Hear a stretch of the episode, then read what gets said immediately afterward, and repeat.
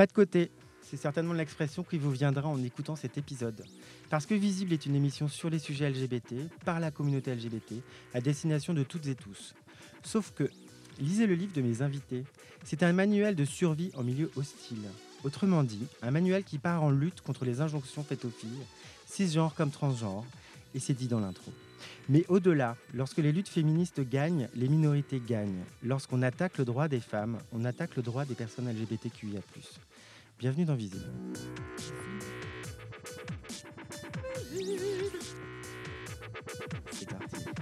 Je suis méga heureux de recevoir mes invités pour une de leurs nouvelles collaborations, un livre sobrement intitulé Tu n'es pas obligé de. Un livre qui détruit toutes les idées préconçues autour des injonctions à la féminité, dictat des régimes, sexualité, couple, tout y passe dans une écriture parfaite, à la fois didactique avec un twist punk, des illustrations ad hoc qui font mouche à chaque fois. Et finalement, quand on termine le livre, on se dit qu'une fille peut se construire en dehors du regard des hommes. Bonjour Ovidie. Bonjour. Bonjour Digli. Bonjour. Merci infiniment de venir au micro de Visible. On va commencer par parler du livre. Qui a eu l'idée? Ovidie C'est Wham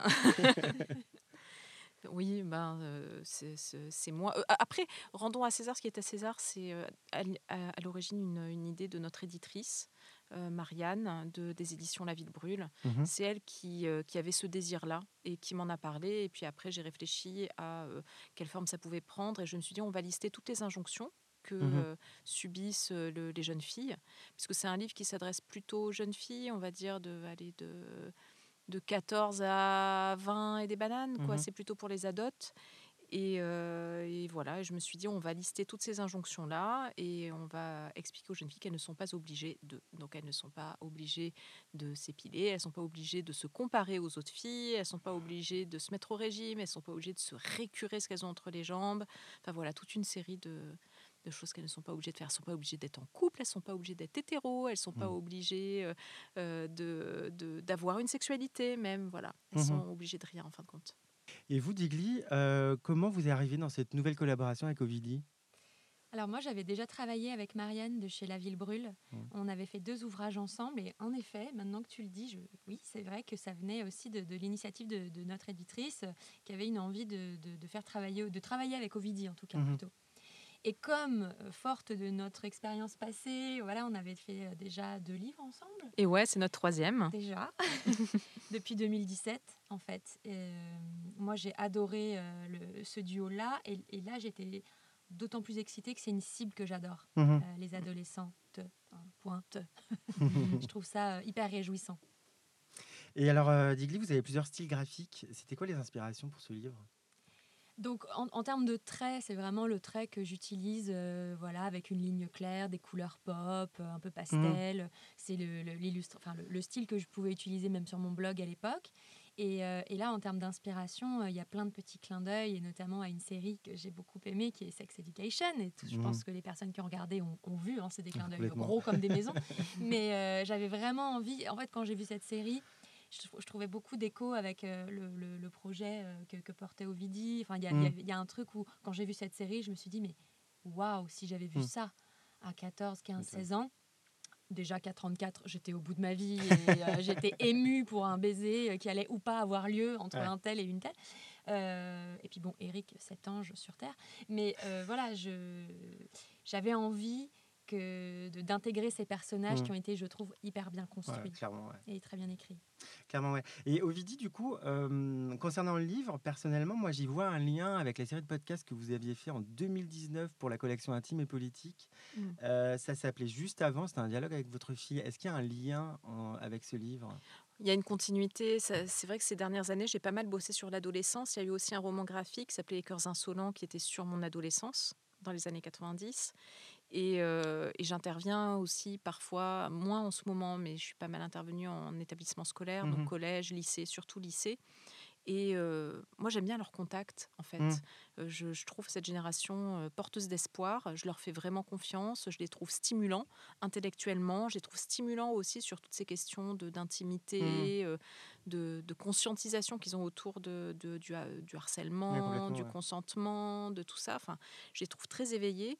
Et voilà, c'était dans le prolongement de ça, parce que c'est vrai que libre, mine de rien, je me rends compte, et toi tu dois t'en rendre compte aussi en signature, quand on nous amène les livres pour qu'on les signe, tout ça.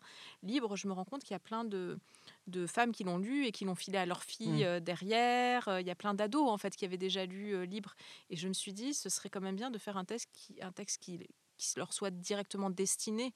en fait, parce que c'est vrai que Libre, ça s'adressait plutôt aux adultes, aux mmh. jeunes adultes. Là, et c'était déjà aussi sur la question des dictates et des injonctions hein, libres finalement. Mais je me suis rendu compte que voilà qu'il y avait une qu'il y avait une attente aussi de ce côté-là. Et quand libre, on l'a adapté aussi en série mmh. animée pour Arte, je me suis rendu compte que cette série était très regardée par mmh. bah, les jeunes filles, quoi. Donc, donc voilà, on s'est dit que franchement, ce, ce, manuel-là, tu n'es pas obligé. Ben, c'était c'était dans la continuité de tout ça. Ah moi, j'ai euh, plein d'anecdotes euh, de personnes de ma communauté, on va dire, qui ont à peu près mon âge, quoi, une mmh. trentaine d'années, qui me disaient bah, Je l'ai glissé sur la table de Noël, enfin, pendant le dîner de Noël, je l'ai glissé à ma petite cousine ou à ma nièce ou à mmh. ma petite sœur et je l'ai offert. Mmh. Et en fait, il a, ouais, il a, il a vraiment dépassé euh, l'espèce de cœur de cible marketing qu'on avait imaginé. Et je me rappelle d'une petite jeune fille, on était venu nous voir en dédicace à Angoulême, il me semble. elle était venue me voir. Je pense que franchement, si elle avait plus de 13 ans, ah c'est un miracle. c'est jeune. Mm. Et elle me dit merci pour ce livre parce que, et là c'était un dictat très particulier sur euh, la, minceur, elle m'avait dit parce que ma maman est euh, anorexique mm. et en fait ça fait des années qu'elle se débat avec ça et merci parce que grâce au livre j'ai pu... moi évidemment j'ai pleuré immédiatement. Euh, et je me disais surtout waouh mais c'est une pitchounette euh, mmh. bon, ah, c'est assez, assez, mûr euh, finalement. oui, et puis mieux valait qu'elles aient ça entre les mains euh, que tout le porno mainstream qu'elles ont aussi entre les mains. Et, mmh. et voilà, et donc là, c'est vrai que moi j'étais ravie d'embarquer pour, pour cette cible-là. quoi. Et du coup, c'est votre troisième collaboration. Et mmh. comment vous êtes rencontrées toutes les deux? À Angoulême, parce que Angoulême, c'est the place to be, en fait. Angoulême, personne ne le sait, mais c'est. Angoulême is the new Nantes. Hein. Angoulême is the new Montreuil. Moi, je, je défends ça. Je pense que c'est. Euh, et on s'est rencontrés au festival d'Angoulême. De, je suis toujours une grande fan d'Ovidi. Et moi, j'y allais, je signais une BD à l'époque, toi aussi, ouais. en tant qu'autrice, et, euh, et, moi en tant que dessinatrice. Et, et je, je, fais la queue hein, pour me faire dédicacer euh, mon exemplaire de la BD d'Ovidie. Tellement chou. Et euh, j'ai mon petit dessin, je repars. Et en fait, je lui ai glissé euh, un exemplaire de ma BD qui était mmh. dédicacé en disant Je vous aime, voilà, vous êtes incroyable. Et en fait, toi, tu étais déjà en train de réfléchir à ce qui allait à libre. libre. Exactement. Et, je cherchais une, une illustratrice. Et, quand j'ai lu Forever Beach, puisque c'était Forever Beach que tu m'avais apporté, j'en avais parlé à, notre éditrice mmh. et j'avais dit Mais mais Digli, euh, on lui proposerait pas Moi, je reçois un mail et je défaille. comment, comment on réagit Je j'arrive même pas à me rappeler tellement pour moi c'était énorme. Et puis euh, je commençais tout juste à oser militer en ligne. J'avais très peur. Euh, j'avais, je sais plus, 25, 27 ans. Et je m'étais toujours empêchée d'aller sur les sujets politiques mmh. sur mon blog. J'avais déjà trop peur. Et là, il y avait un côté un peu. je me sentais marrainée un peu. C'est un ouais. mais je me suis dit ça va être mon premier livre ouvertement féministe, ouvertement politisé. Et, euh, et ça m'avait vachement rassuré que ça se passe dans ce hmm. contexte-là. Et, bah, ça touche à la sororité, du coup, de ne pas oser militer seule et du coup, à un moment, de, pour, de se dire bon, on est plus forte à deux finalement. Et puis, ça touche aussi ce grand sentiment d'illégitimité, euh, très féminin. On se sent toujours la plus nulle pour parler d'un sujet. On pense toujours que, euh, hmm. mais non, mais ça peut pas être moi qui parle de ça, je suis pas légitime pour. Donc là, voilà, ça m'asseyait un peu dans cette place toute nouvelle. Mmh. Et quelle chance quoi de démarrer comme ça, c'était chouette. Puis les discussions de boulot étaient drôles, faut dire. Ouais. Bah, sur le choix des chapitres. Justement sur le travail de, l'une et, de l'autre ensemble, est-ce que euh, le travail de l'une enrichit l'autre? Est-ce que euh, votre travail d'écriture enrichit vos dessins? Est-ce que, est que vos dessins peuvent enrichir les, euh, les textes? Bah, sur Libre, on a fait beaucoup de ping-pong, hein, en fait. Hein. Et puis, on a beaucoup papoté. Mm. Bah, toi, tu avais déjà, euh, en fait, avais déjà une. J'avais déjà les, les, textes en partie, quoi. En mmh. partie, hein, il était mmh. quasiment prêt, et du coup, c'était chouette de, de, réfléchir à comment moi je m'intègre là-dedans, qu'est-ce que je peux dire, comment faire écho, et où là, oui, on a, on pouvait avoir des discussions, alors que les autres, on a plus travaillé en, je dirais, euh, voilà, chacune autonome euh, mmh. de son côté. Oui, parce que le binôme fonctionne, quoi. C'est pas. En fait, en général, Ovidie écrit d'abord. Mm. Et, moi, je pars du texte d'Ovidie pour rebondir et mm. trouver une image, trouver un dessin. Mais ça se fait à distance maintenant. Ouais, malheureusement, non Malheureusement. Ouais. Ah oui, mais bon, euh, au niveau de timing, planning, c'est. Ouais. Ouais. Est-ce que vous avez déjà des retours sur euh, ce dernier livre? Ouais. Bah hein. J'ai plein de retours de CDI. Ah, Mais des dames de CDI. Tu sais, la dame qui fait chut. Les dames de CDI, ouais. Ah ouais exactement. En lycée et tout Ouais. Collège et lycée? Ouais, ouais, qui, qui, qui Ah, qui l'ont commandé, qui sont contentes de. Ouais, ouais. Ah, c'est cool J'avoue j'ai Là, un peu fui c'était- les réseaux sociaux, mais du peu, Ouais. euh, du peu que j'y retourne, euh, je vois qu'on est tagué, je vois que les Ouais. gens le partagent. J'ai des copines libraires aussi qui Mm. ont été hyper enthousiastes. Donc pour l'instant, j'ai, oui, Ouais. j'ai l'impression. Et vous allez faire une tournée dans le lycée? Est-ce que c'est prévu de faire des prises de parole euh, sur un Ben, public? non, mais ce serait intéressant. Maintenant que tu le dis, ce serait intéressant, ouais, effectivement. Moi, je serais plutôt partante. Ouais. Ok. Alors, j'aimerais bien qu'on parle combat féministe. Je voudrais connaître votre degré d'optimisme en France concernant euh, l'égalité Ah, concernant l'égalité ou. euh, ou le féminisme, Ah. l'égalité homme-femme. ouais. euh, réponse triste ou réponse joyeuse? Je commence par laquelle? Triste Non, Triste, allez, finit non. joyeux, je sais pas? Ah, je sais pas. Bon, écoute, je vais faire la. Je vais faire ré- réponse joyeuse. Réponse joyeuse. Moi, je, enfin, confère euh, ce qu'on disait tout à l'heure sur cette génération-là, c'est Ouais. que moi, j'ai quand même l'impression qu'ils ont 1000 km d'avance sur nous Mm. et que euh, ils sont beaucoup plus au point sur toutes les questions de consentement, de non-binarité, de tout ce que tu veux, quoi. Enfin, je vois, dans, ne serait-ce que dans la classe de ma fille, ils sont plusieurs à se revendiquer non-binaire. Enfin, je veux dire, Mm. c'était impensable il y a même encore 5 ans, quoi, tout Elle a simplement. quel âge votre fille aujourd'hui? Elle est, euh, elle est au lycée, elle est en première. D'accord. Donc, euh, et c'est complètement intégré, il n'y a Mm. pas de souci et, et- et tout va bien, quoi. Et il n'y a pas, euh, ils subissent pas de harcèlement pour ça. Enfin, donc, euh, moi, je suis hyper optimiste. et je me dis, mais vivement qu'on dégage et qu'on leur laisse la place. Parce que, en fait, j'ai quand même l'impression, et ça, c'est le côté négatif, j'ai quand même l'impression que euh, pour euh, pas mal, et surtout pas mal de mecs, faut bien le dire, c'est compliqué de se déconstruire une fois que tu t'es construit avec, euh, avec Mm. tout ça, quoi et que c'est pas à 40 50 piges que tu vas te déconstruire euh, ou c'est plus compliqué ou donc Ils sont en résistance, hein. ouais, ouais, ouais. et puis la résistance on la sent bien aussi parce qu'on la sent aussi de façon violente parce qu'il y a Mm. quand même une forme de, de, de backlash, de retour de bâton post-MeToo, là, euh, qui, est, euh, qui est quand même relativement violent. Enfin, moi, je, je trouve qu'il y a un durcissement face aux positions féministes euh, qui, Mm. jusque dans nos lits, enfin, en tout cas, moi, je l'ai senti, jusque dans mon lit, ça s'est senti. Il y a une volonté de. On va parler justement un peu plus tard du podcast que vous. Ah fan. Ma nouvelle passion Mais je suis fan. J'attends jeudi prochain. Moi aussi. Je- Moi aussi. Mais genre, vous l'avez pas écouté le dernier épisode. Il m'en manque un là. Je, Ouais. je fais durer le plaisir. Par contre, j'ai des infos secrètes. Et ça, c'est le- Prêt au micro, on peut Je te dire. fan. Et euh, du coup, euh, Digli, euh, vous aussi, vous partagez ce sentiment sur cette nouvelle génération qui est amenée, euh, je pense aussi, hein, à révolutionner doucement cette société. Oui, alors c'est vrai que sur l'aspect de la, ce qu'on dit la nouvelle génération, quand je rencontre des jeunes, je ressors toujours le sourire jusqu'aux lèvres, etc. Il y a, y a- y a un vrai espoir là. Mais en ce qui concerne euh, ma tranche d'âge, moi j'ai 34 ans, Mm. euh, les hommes hétéros, euh, non, mais moi j'ai viré misandre. hein. C'est quand même euh, assez. euh, C'est un reproche qu'on m'a beaucoup fait euh, Mm. chez Visible. Donc, Ah oui, ouais. voilà. Je- le groupe social euh, de l'homme hétéro et de surcroît euh, blanc, euh, donc l'homme cis, blanc hétéro, comme on dit dans le milieu, j'avoue que je pars avec un, Ouais. un peu de rejet et que je mets de l'eau dans mon vin quand il m'a prouvé qu'il est safe. Voilà, j'en suis là. Ouais. Ça peut bouger un jour. Mais euh, ouais, ouais, je, je suis sur la pente glissante. Et alors, euh, du coup, euh, plus une question un peu générale et voire internationale, quand on voit ce qui se passe aux États-Unis, euh, où la Cour suprême semble vouloir restreindre le droit à l'avortement, où la Floride signe une loi interdisant d'aborder les sujets LGBT à l'école, où on attaque le droit des personnes trans dans plusieurs États, qu'est-ce que ça vous évoque à l'une comme à l'autre Bah, je crois que c'est absolument désolant et ça provoque euh, nausées, euh, crises, euh, désespoir. euh. Ça prouve vraiment que rien n'est acquis, quoi, en Ouais. fait. Ouais. Il faut rester toujours sur le qui-vive parce qu'on peut nous déposséder de, de, de ça en un ça. claquement de doigts, quoi, en On fait. à Beauvoir euh, qui, est- qui disait exactement ça, qu'il faudra toujours se battre, même pour les droits déjà acquis. C'est- Mm. Et là, je, je viens de terminer l'ouvrage Avorté de Pauline Armange.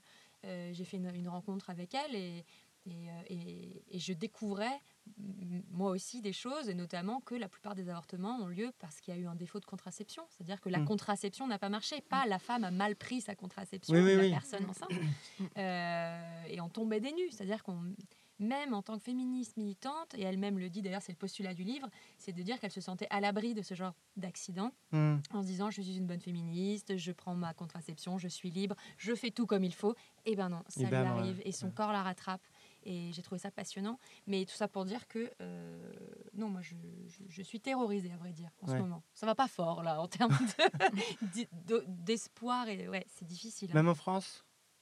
Bah euh, regardez nos élections. Euh, moi je suis terrorisée mmh. parce que quel serait un monde dans lequel notre dirigeante serait Marine Le Pen Quid de toutes ces communautés Quid de mes potes de maman et de mes potes gays? Enfin, qu'est-ce qui se passe en mmh. fait?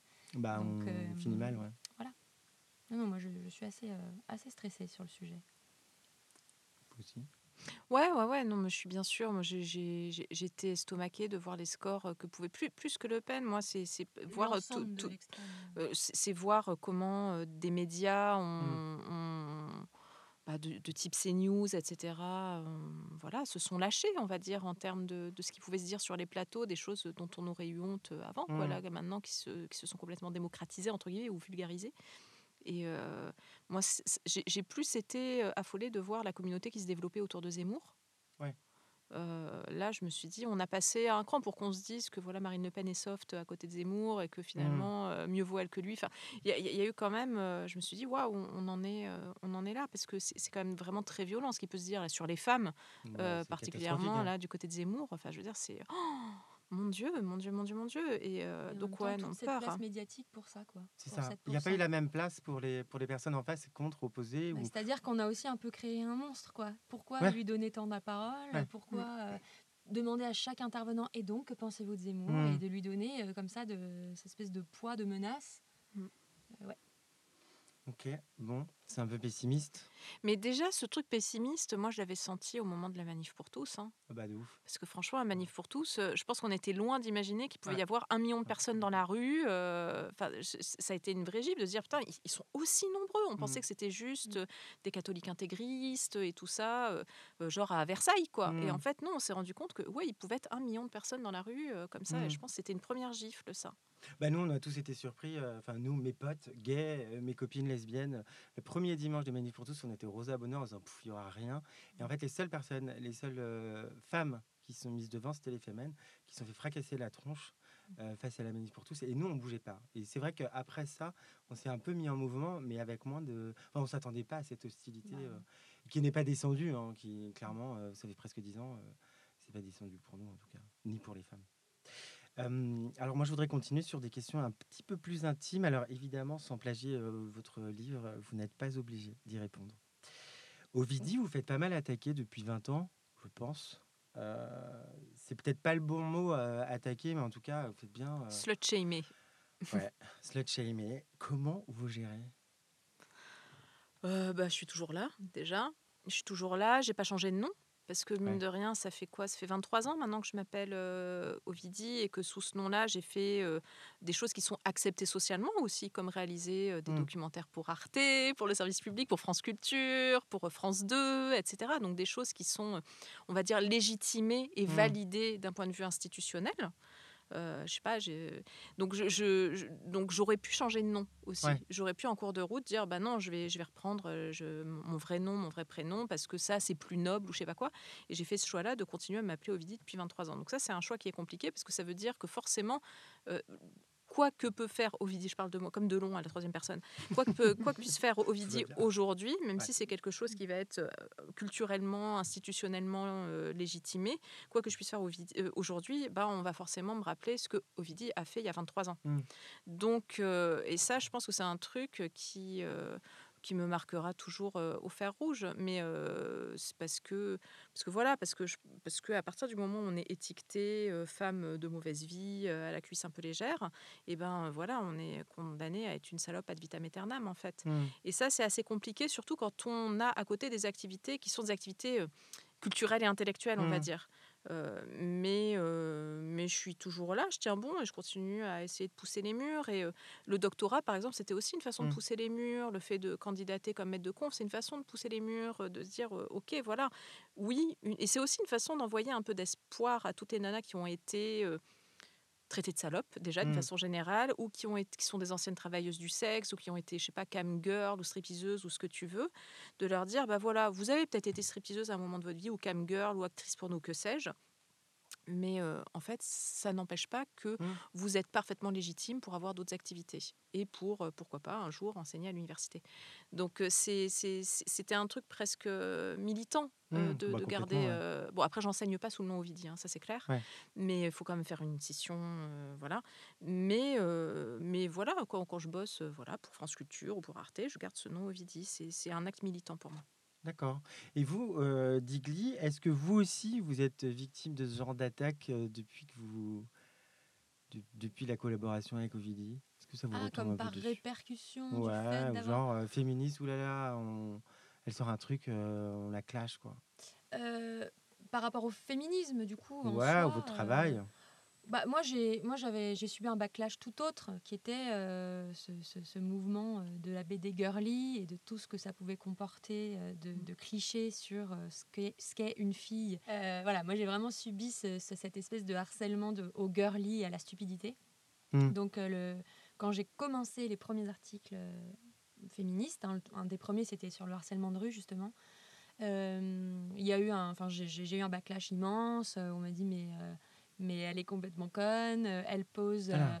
avec un tutu et un body à paillettes sur sa, sur sa bannière de blog et elle se dit féministe.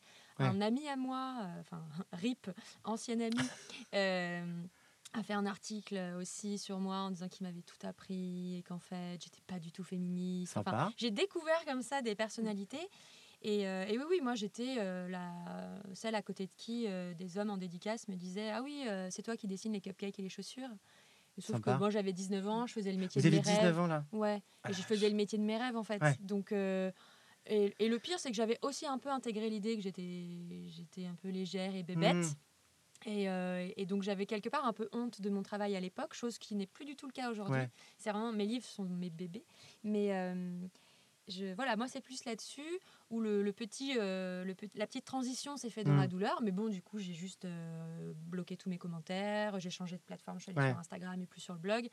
Et puis euh, maintenant, quand les gens euh, me mentionnent, ils font tout de suite l'association avec le féminisme. Donc ça, Mm. ça a pris quelques, peut-être un an, deux ans. D'accord. Ce qui est ouf, c'est que ce truc-là, euh, ça venait aussi parfois des autrices euh, de BD elles-mêmes, quoi. Ce Ah bon? truc de. Bah, ouais. Pour le coup, moi, j'ai été beaucoup clashée par le milieu féministe. Ouais. aussi. Ouais. Euh, Le milieu féministe euh, dur. Euh, donc c'était c'est hyper intéressant parce que comme quoi en fait tout est à déconstruire et je me souviens euh, j'en parlais avec euh, une amie maintenant qui, est- qui est Myriam Mal qui est une autrice Mm. féministe euh, incroyable et qui me disait mais je me souviens de ce moment des blogs BD euh, girly et je me souviens elle elle était plus dans le milieu du fanzine Mm. euh, un peu trash hyper euh, euh, et, elle me disait, je me souviens moi-même avoir été dans ce truc. euh, C'était cool de tester les filles qui faisaient du girly. Mm. Et euh, donc c'est hyper intéressant parce qu'on en est quand même vachement revenu. Ouais, ouais, c'est comme des violences finalement euh, internalisées, enfin Oui, intériorisées bah, en bien fait. sûr. De toute façon, le sexisme, il est intériorisé. Ouais. hein, et, et, et moi, j'ai fait plein d'erreurs aussi. Enfin, je veux dire, on était toutes en, en- en déconstruction plus ou moins publique. Et moi, j'ai laissé des articles sur mon blog que j'aurais pas écrit comme ça aujourd'hui. Ouais. Mais je trouve ça intéressant de voir comment, euh, bah voilà, à 20 ans, je p- pouvais penser, comment à 34, je pense, et Ouais. comment euh, à 50, je penserais. Je, je trouve ça intéressant que le process soit visible aussi. Vous aussi, vous faites euh, clasher, oui, dit par des féministes au, dé- au début de. Alors, moins maintenant, même si toujours un peu, hein, évidemment, parce qu'il y a toujours des luttes intraféministes Ouais. très fortes et que j'ai beaucoup de d'abolitionnistes qui ne me ça. pardonnent euh, pas euh, le fait de- d'être euh, réglementariste sur la question du travail du Mhm. sexe. Euh, ça, c'est un truc, voilà, il y, y en a qui s'acharnent toujours contre moi. Maintenant, euh, sur mon trajet, je... il y a certaines personnes qui ont des positions abolitionnistes qui ne sont pas fermées à la conversation et avec qui il peut m'arriver de dialoguer. On sait que sur ces questions-là, nous ne sommes pas d'accord. Néanmoins, il y a d'autres sujets sur lesquels euh, ça va être rassembleur et on va se dire. OK, luttons ensemble. Ça a été le cas, par exemple, quand j'ai fait Tu enfanteras dans la douleur, documentaire sur la violence obstétricale. Bon, bah, il y a eu un certain nombre de féministes qui n'étaient pas d'accord avec moi sur la question du travail du sexe, comme tout comme elles peuvent être pas d'accord avec moi sur la question du voile et mmh. sujets clivants, mais qui sont dit ok très bien sur cette question-là, nous sommes d'accord, militons ensemble. c'est vrai aussi, je l'ai vu récemment avec le procès du 36, le documentaire mmh. sur le procès du 36 récemment, il y a des personnes qui non, ne partagent pas les, mêmes opinions que moi sur la question du, travail du sexe, mais qui sur le procès du 36 ont dit ok faisons que collaborons ensemble. Mmh. Donc, euh, enfin, en tout cas, euh, médiatiquement ou machin ou tout ça. Donc, euh, c'est donc moins, je dirais aujourd'hui, mmh. puisqu'il y a des sujets qui. Mais, bien sûr, bien sûr, je me rends plein la gueule. Et encore, enfin, les, vraiment les.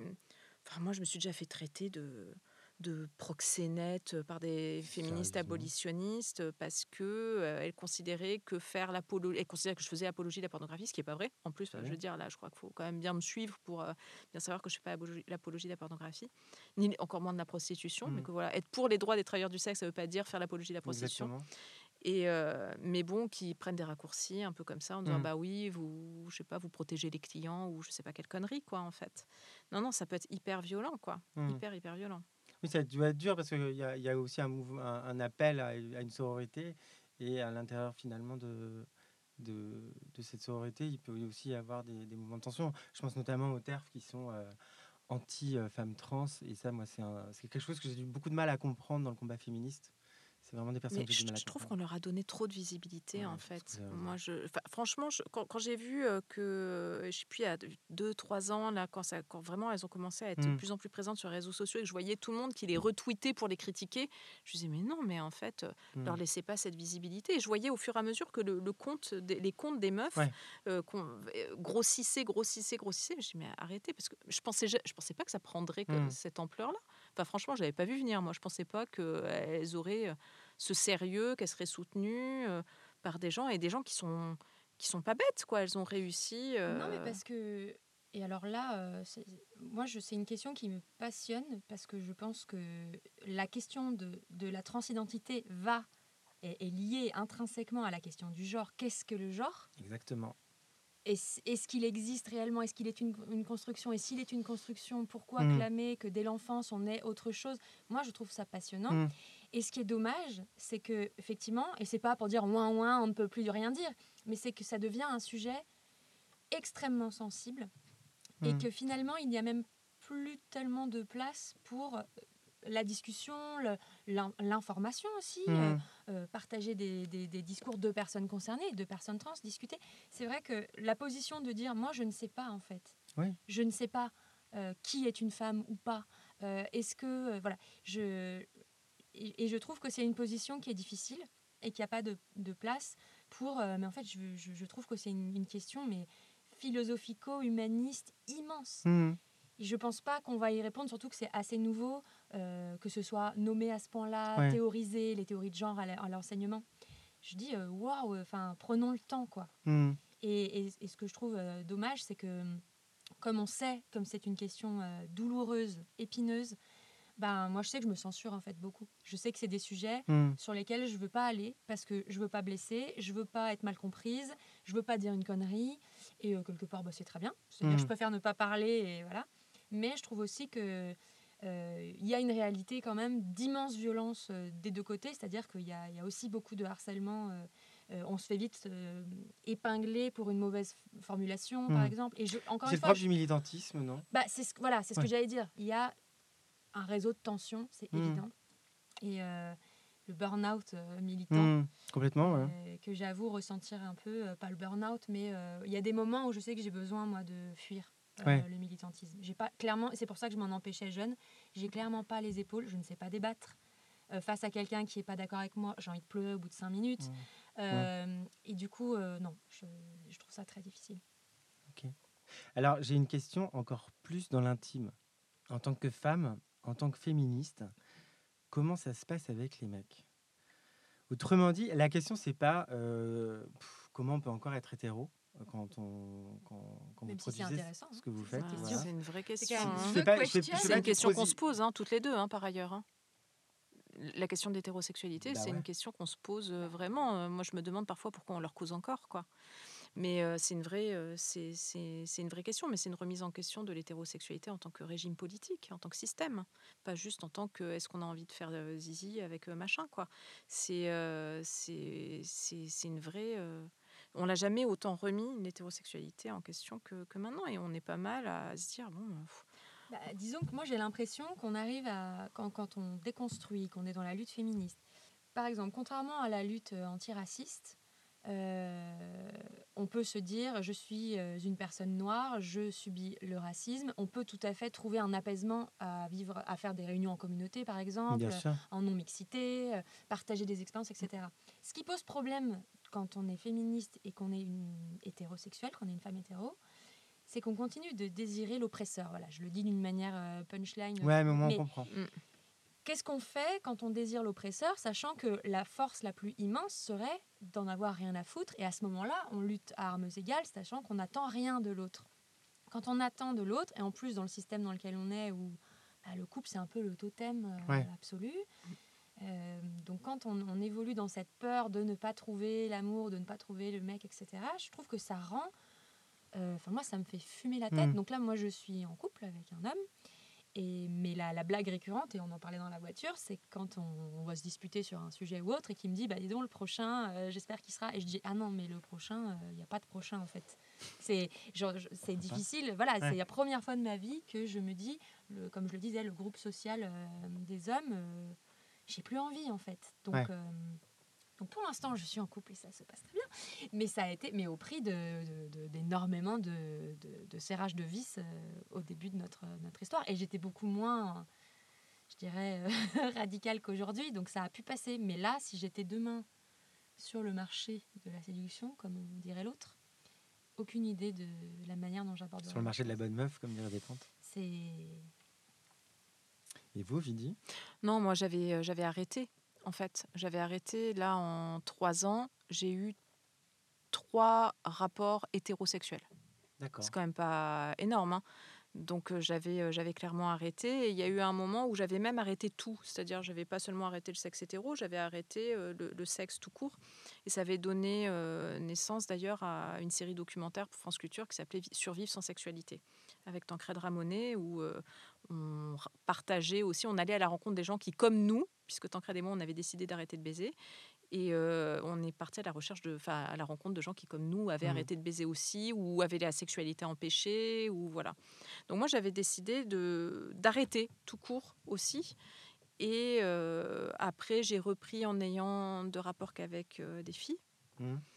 Et il m'est arrivé, et c'est là qu'on en arrive au drame, il m'est arrivé, alors que je luttais contre, il m'est arrivé donc de désirer un homme.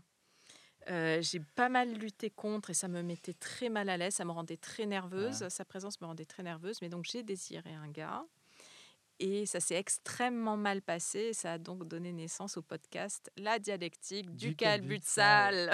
Alors justement, merci pour la transition, Vidi. Euh, moi, ce podcast, je l'adore. Il me tarde d'écouter le dernier épisode. C'est touchant, c'est drôle, c'est extrêmement intelligent. Big up et cœur aux interventions de Maya Mazorette. Euh, Est-ce que vous en parlez un petit peu plus? Vous voulez nous en parler un petit peu plus de ce podcast? Ce podcast, c'est un podcast cathartique, exutoire, à partir d'une d'une humiliation nocturne que j'ai vécue, où, en clair, vraiment pour faire très simple, euh, j'ai couché avec un garçon, donc première fois euh, quasiment depuis trois ans, je couche avec un garçon. euh, et une fois que le garçon a terminé sa petite affaire, euh, il est pris d'une espèce de crise de panique, de je sais pas quoi. Il, se lève, il ramasse toutes ses affaires, sauf son caleçon qu'il ne trouve pas, et il me dit Je te le laisse, deux fois, je te le laisse, je te laisse, cette phrase très énigmatique. Il me serre une dernière fois dans ses bras et il se casse en claquant la porte, et fin de l'histoire. Et le gars disparaît euh, à jamais.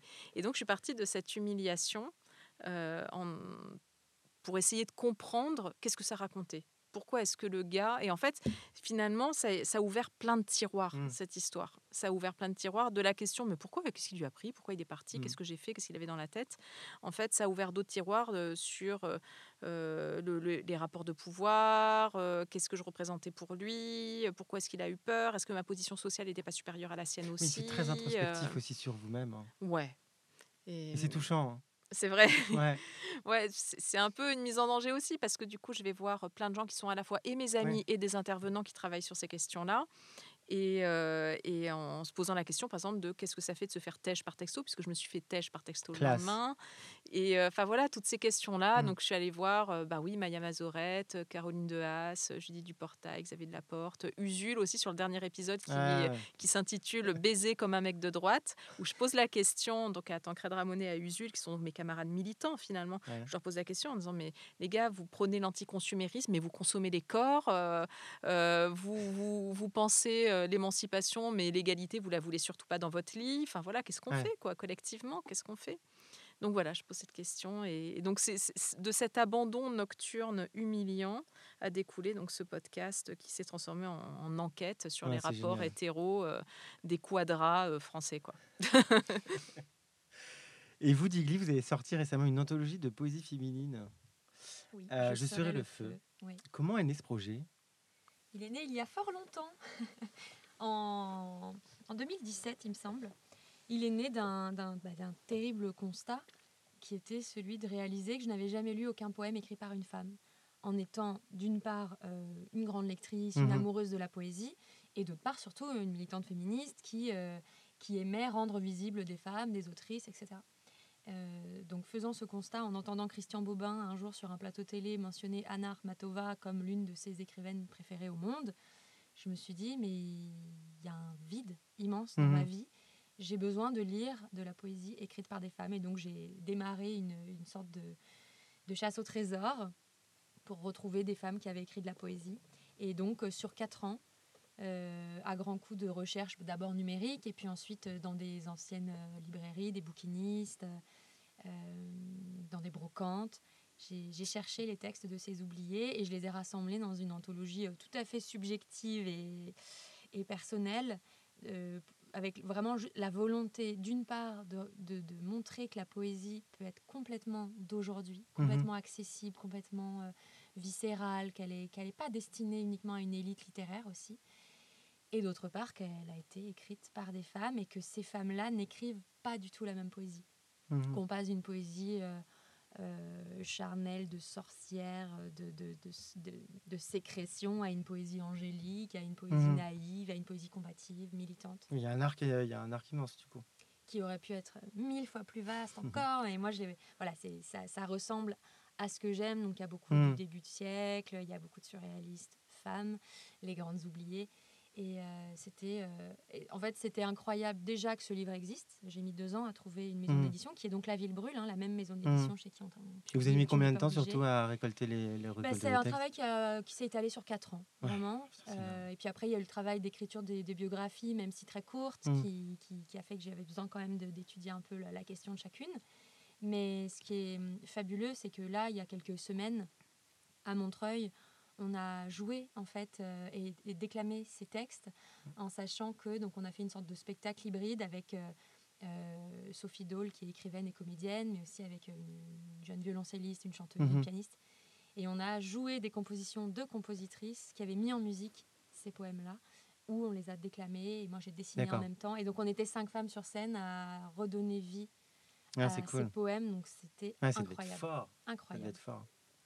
Et euh, on peut aussi vous lire dans Ressac, si vous voulez nous dire un mot sur cette semaine de retraite euh, dans une abbaye. Oui, ben voilà, en fait, en février 2020, avant euh, ce que tout le monde connaît, le Covid, je, sans avoir du tout conscience de ce qui arrive, je pars m'isoler dans une abbaye bretonne. Je suis lyonnaise, donc je traverse la France. Hmm. Un besoin vraiment littéral d'enfermement. Juste avant le, confinement ben, C'est ce, qui ce qui a été ironique par la suite, c'est que j'ai quitté un enfermement pour un autre, mais ça, je ne pouvais pas le savoir. Mais c'est un moment, euh, voilà, un moment de ma vie où j'avais besoin de nature et d'enfermement, de calme, probablement de sororité, puisque c'est pas anodin de choisir un couvent.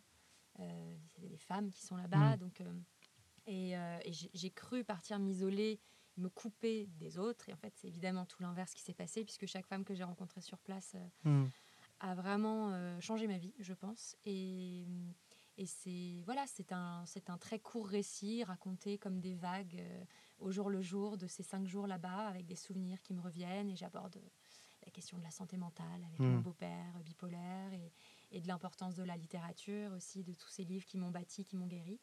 Et j'y suis retournée cette année. Ah oui et Après les deux ans de... Oui.